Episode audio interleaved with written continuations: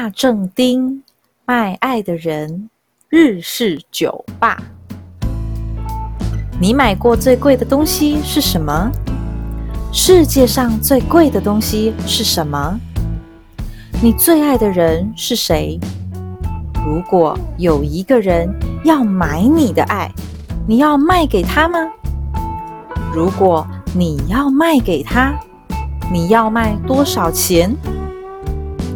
这个世界上有人卖包子，有人卖面，有人卖雨伞，有人卖房子，还有人把国家卖掉。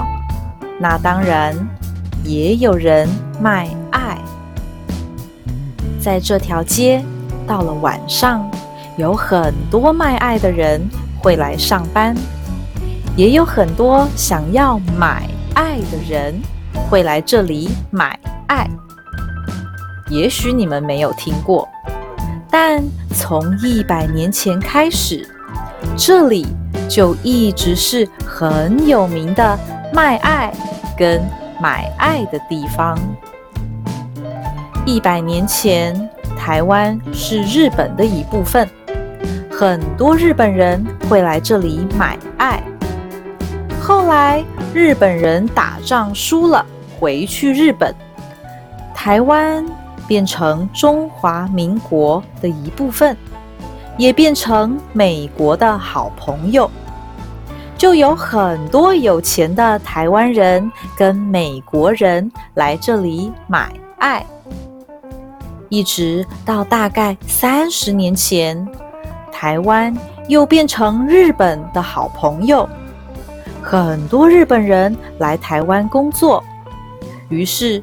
又有很多日本人来这里买爱了。爱要怎么卖呢？爱看不见、摸不到，没办法从柜子里拿出来，也不能算一个爱或是五个爱。爱没有重量，没办法装成。一袋两公斤的爱，或是两袋八公斤的爱，那要怎么把爱拿来算钱呢？有聪明的人想到了，那就在卖爱的时候一起卖酒吧。如果你要买我的爱，你就买这瓶酒吧。就这样，卖爱的人也不会直接把爱拿出来卖，他会从柜子里拿出一瓶酒。买爱的人也不会直接买走了爱，他会买下一瓶酒，然后喝下去，就像把爱喝下去。虽然解决了怎么算钱的问题，但还有一个问题，那就是爱要怎么交给别人呢？爱可没办法像酒一样装在杯子里，一口气喝下去。在暗暗的房间里，买爱的人跟卖爱的人一起坐在软软的沙发上。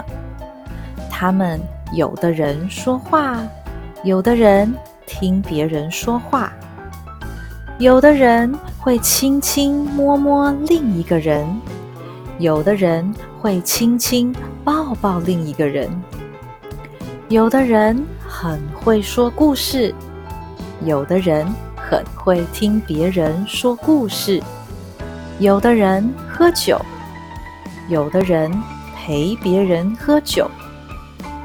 除了这些，应该还有很多种方法吧？把爱交给别人的方法很多很多，你大概也会个几种，是吗？而这里有一些卖爱的人，他们会的方法，说不定跟你的差不多。